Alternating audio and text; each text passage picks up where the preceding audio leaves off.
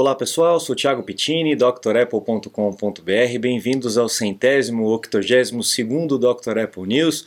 Um abraço para o Gilberto, para o Renato, para o Sandro, para o Antônio me ajudando com as pautas.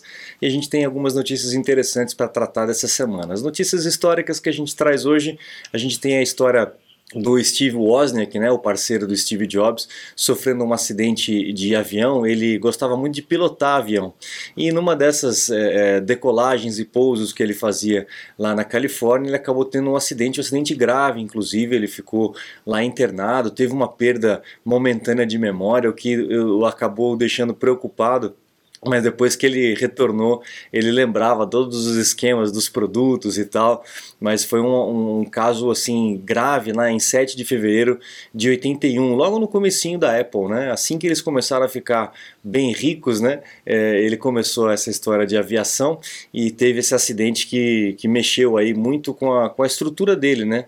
É, aprender a viver melhor e tal, viu a morte de perto, né? E a maior preocupação dele era realmente esquecer as coisas de engenharia que ele tinha eh, já aprendido até aquele momento, né?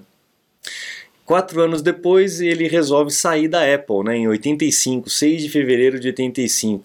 Disputas muito grandes lá dentro da Apple, a Apple tentando é, levantar o Macintosh, né, fazer as vendas do Macintosh serem mais relevantes do que o Apple II, que foi uma criação do próprio Steve Wozniak desde o começo. Né, o Apple I e o Apple II foi uma criação, um desenho dele, né, e era o que sustentava a Apple, e a Apple só falava do Macintosh naquela época, em 85. E eles, é, ele e a equipe do Apple II estavam se sentindo cada vez mais deixada de lado, né? Até que ele resolveu pular fora da Apple é, e continuou como com vínculo na Apple, recebendo um salário como um shareholder, mas ele resolveu não trabalhar mais, ele foi fazer outras coisas, ele tinha tido uma ideia de um controle universal, né?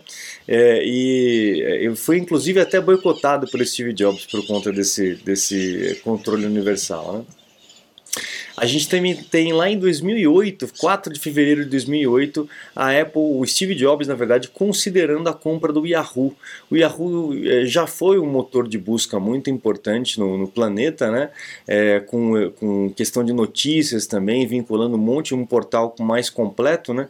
É, hoje em dia não é tão relevante quanto os outros, mas imagina se a Apple tivesse comprado o Yahoo, né? O que, que teria se tornado? A Apple teve várias, vários flertes assim em entrar nesse mercado de motor de busca, mas acabou não entrando. Já pensou se a Apple tivesse entrado como um concorrente do Google, né? Como é que seria?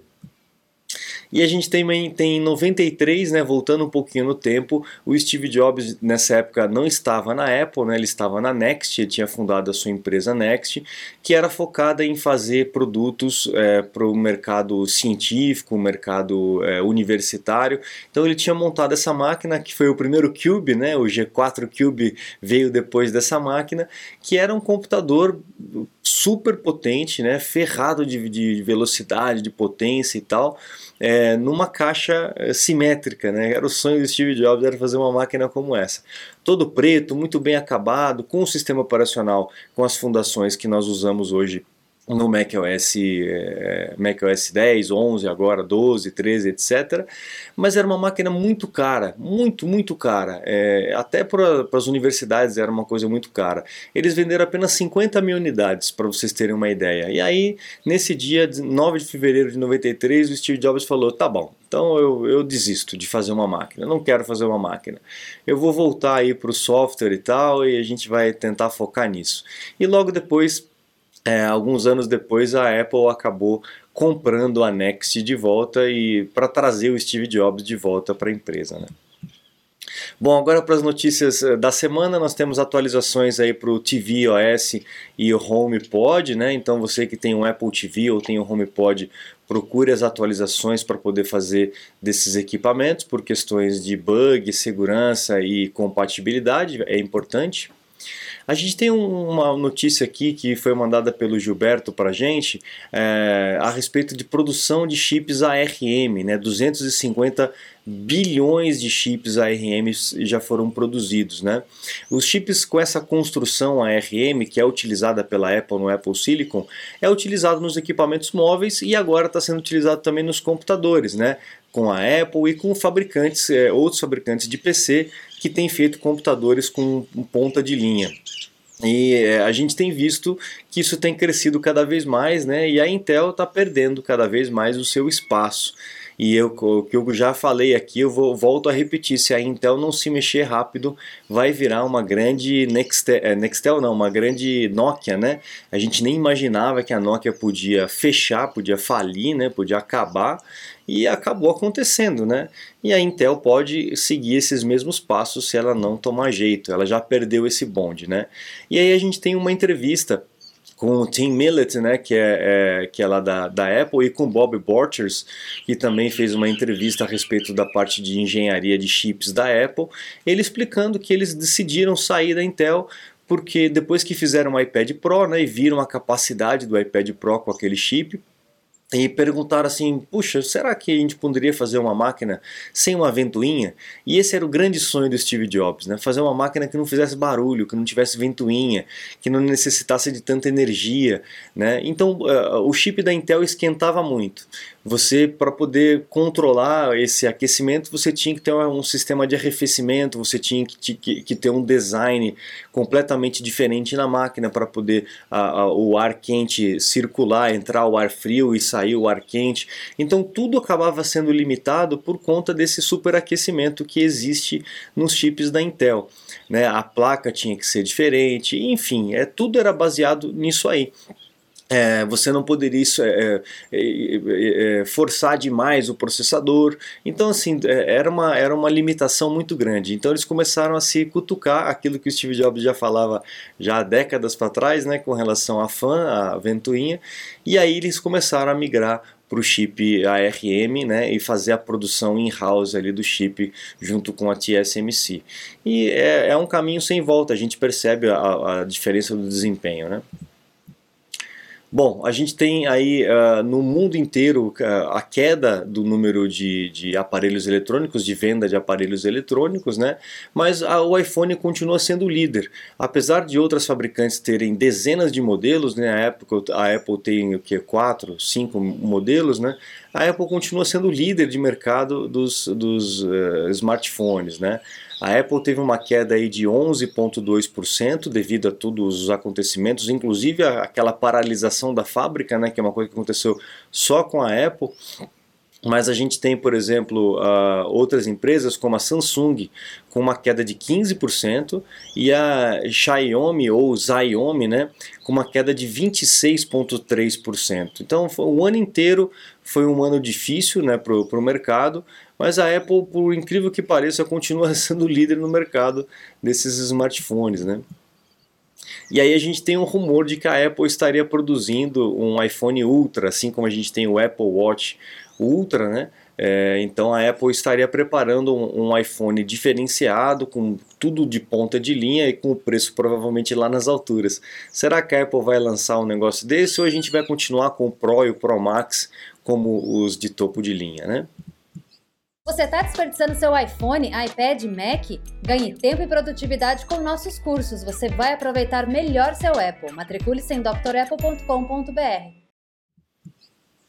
Bom, tivemos aí também é, algumas, alguns problemas com o iCloud, né? Algumas pessoas reclamaram que estavam tentando fazer é, o backup das, dos equipamentos no iCloud, do iPad, do iPhone no iCloud e não estava conseguindo, estava dando erro.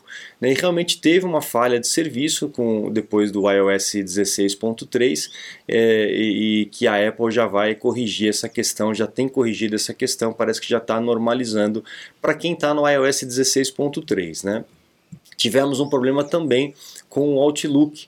Né? A, a, o sistema da Microsoft ficou fora do ar durante um tempo, né? e quem utilizava o Outlook acabou ficando sem receber os e-mails, mas já foi corrigido também esse problema. Se você enfrentou esses dois problemas, relata aqui para a gente, para a gente ter mais ou menos a dimensão do problema também aqui no Brasil. Tá? Bom, existem rumores de que a Apple estaria ainda trabalhando numa capacidade de utilizar o iPhone para carregar outros equipamentos, como no caso da fotografia aqui, uma caixinha do AirPod, né? A gente já vê outros, a concorrência fazendo isso, né? Outros produtos fazendo isso de, de concorrente, mas a Apple ainda não faz, né? A gente tem o carregamento por indução, mas a gente só recebe a, a energia, a gente não consegue partilhar a bateria. Não sei porquê, não sei se é uma questão de escolha de material, se é uma questão realmente de equipamento ou de patente, né? Mas parece que a Apple ainda está nesse caminho de, de oferecer mais esse recurso que já existe há um tempão na concorrência né, para os seus consumidores. Vamos ver o que, que vai acontecer. E para finalizar, a gente tem a, a Comissão Europeia de, é, de Mercado Interno, né?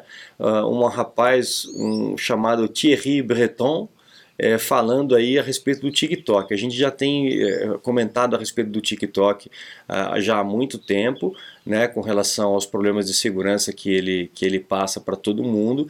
E a, a, União Europeia já tem falado há muito tempo né, para essa empresa chinesa do TikTok, falando: olha, você tem que mudar suas políticas, começar a dar multas e tal. E parece que eles não estão muito afim né, de seguir essas regrinhas aí, eles estão querendo fazer do jeito deles. E o, esse Thierry, é Thierry, né, Thierry Brisson, é, Thierry Breton Thierry Breton ele engrossou o caldo aí, já proclamando uma possível, um possível banimento do TikTok na União Europeia.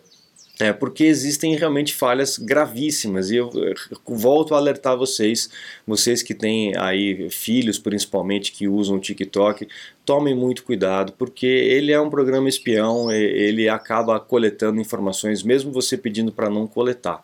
Então fiquem atentos com relação a isso e a gente tem visto que é, o caldo vai engrossar. Vamos ver se realmente isso vai acontecer ou se só não é um, um, um truco aí, né? É, para poder é, ter a, a, mão molhada por um lado, né? Que a gente sabe que é, é isso que acaba funcionando com os lobistas e tudo mais. Bom, vamos acompanhar essa, essa guerra aí é, da União Europeia com o TikTok. E com essa notícia a gente encerra o Dr. Apple News por aqui. Eu agradeço aí a, a paciência e a presença de todos vocês aqui comigo e espero vocês na semana que vem. Não se esqueça de acessar o site drapple.com.br Lá você conhece os cursos completos e também os meus contatos para um suporte, uma consulta, uma aula é, VIP aí é, remotamente online, ok? Eu fico à disposição de vocês. Muito obrigado, um grande abraço e até a próxima. Tchau, tchau.